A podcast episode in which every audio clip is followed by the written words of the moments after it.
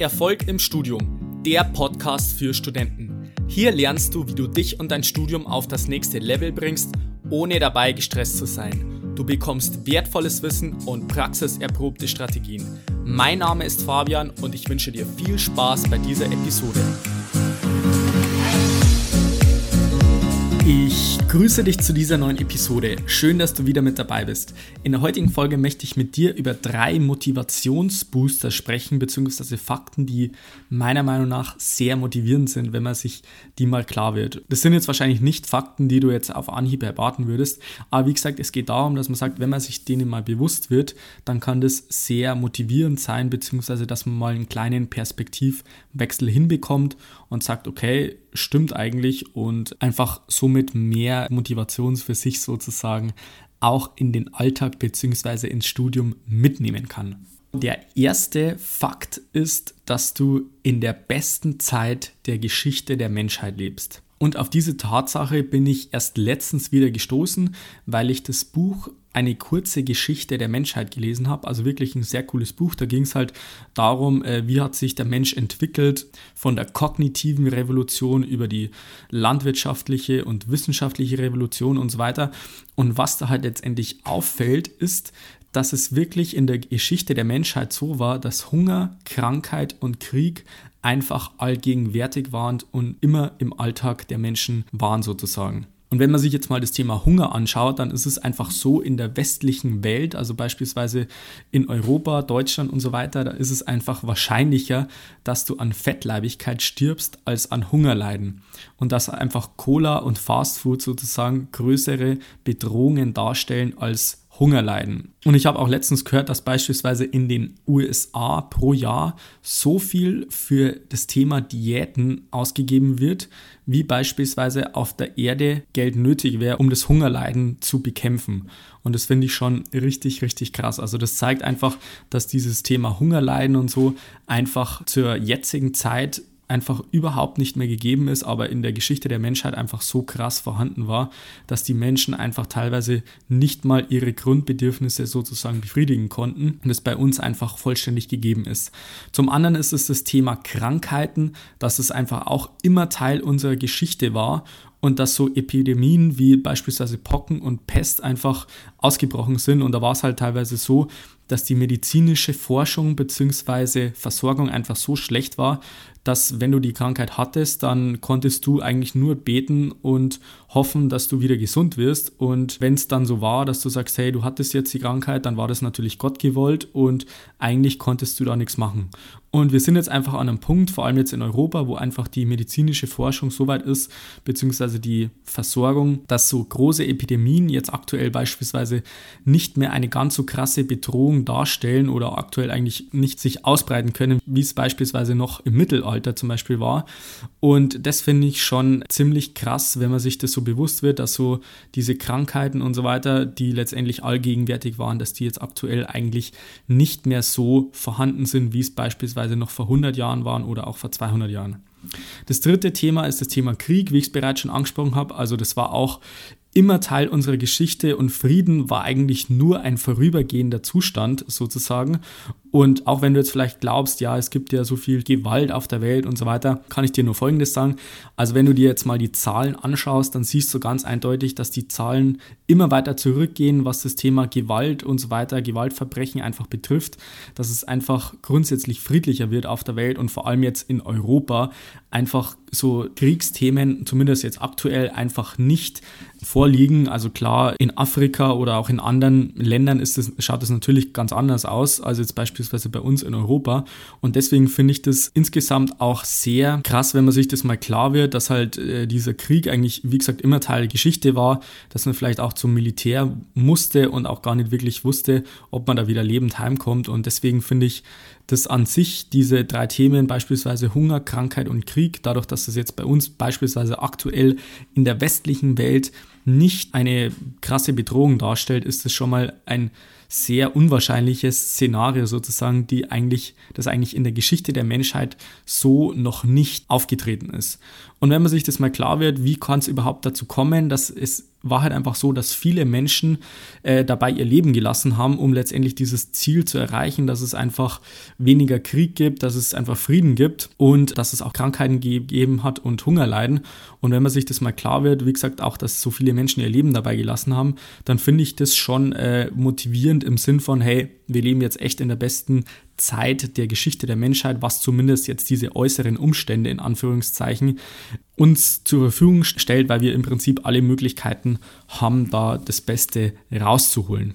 Der zweite motivierende Fakt sozusagen ist, dass wir aktuell einfach den Zugang zu Wissen und Informationen so weit vereinfacht haben, dass der im Prinzip kostenlos, simpel und unbegrenzt möglich ist.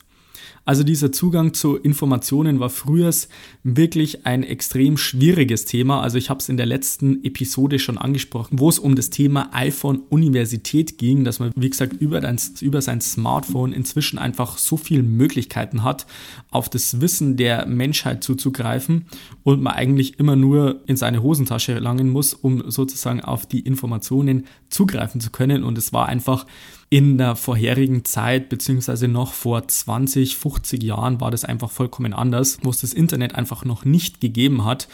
Und wenn du dir mal überlegst, hey, vor 50 Jahren, da hattest du vielleicht irgendwie Vorlesungen an der Uni, um das jetzt mal im Universitätskontext zu schildern, da hattest du eine Uni und vielleicht ein paar Bücher und wenn du was irgendwas nicht wusstest, dann musstest du einfach in eine Universitätsbibliothek gehen, da dir ein passendes Buch raussuchen und das Buch auch noch durchsuchen, und, um genau auf diese Information zu kommen, die du letztendlich braucht hast. Und inzwischen ist es so, dass du wirklich eigentlich nur noch googeln musst und dann findest du schon zu sämtlichen Informationen irgendwelche erweiternden äh, Informationen, die da sozusagen beitragen, dass du das Ganze auch besser verstehen kannst. Also allein in YouTube gibt es so viele Bildungskanäle und auch, wo du beispielsweise über Daniel Jung zum Beispiel dir Mathe aneignen kannst oder auch über die Videos von Simple Club, um da jetzt nur mal zwei Kanäle zu nennen, die da letztendlich dazu beitragen, dass du wirklich äh, immer und überall einfach dir das Ganze Wissen aneignen kannst und dann auf Knopfdruck praktisch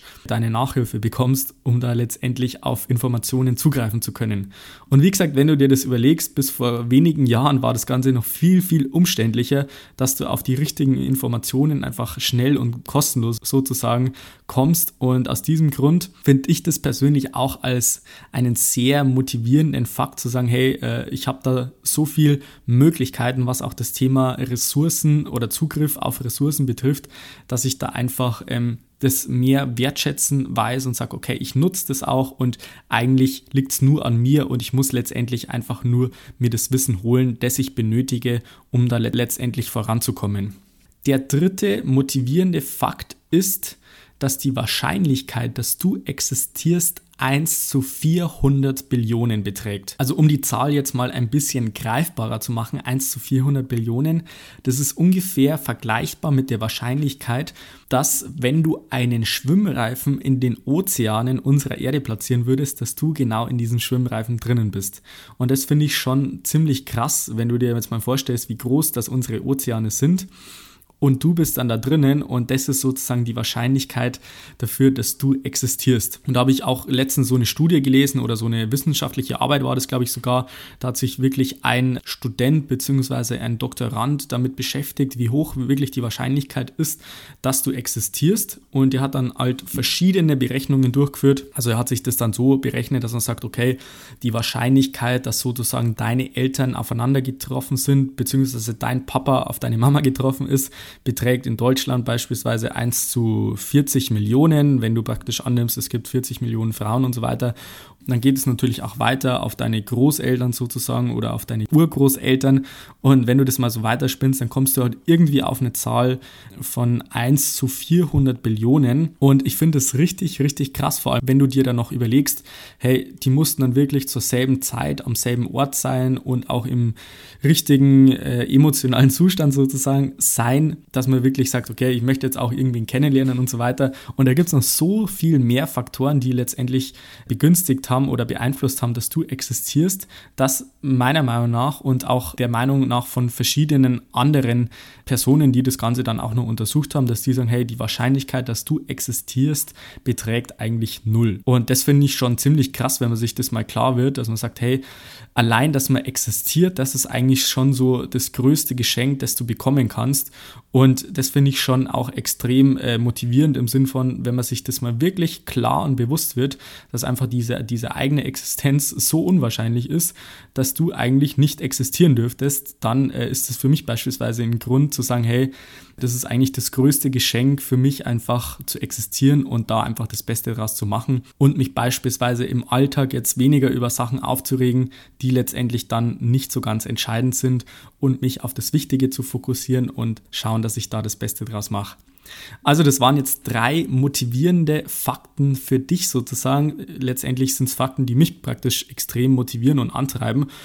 Äh, wenn man sich dem mal wirklich bewusst wird, wenn man da mal wirklich aktiv drüber nachdenkt. Und wie gesagt, ich finde es extrem motivierend und ich hoffe, ich konnte dir da ein bisschen einen Impuls geben, beziehungsweise Inspiration und letztendlich auch Motivation für deinen Uni-Alltag. Und wenn du jetzt sagst, hey, ich habe jetzt da wirklich, ich bin motiviert und ich habe da jetzt was für mich mitnehmen können und hat es vielleicht auch einen kleinen Perspektivwechsel, dann würde ich mich freuen, wenn du mir mal eine Rezension auf iTunes hinterlässt. Das geht ganz simpel, also öffne einfach deine iTunes Podcast App und gib einfach einen Kommentar bzw. eine Rezension in iTunes ab.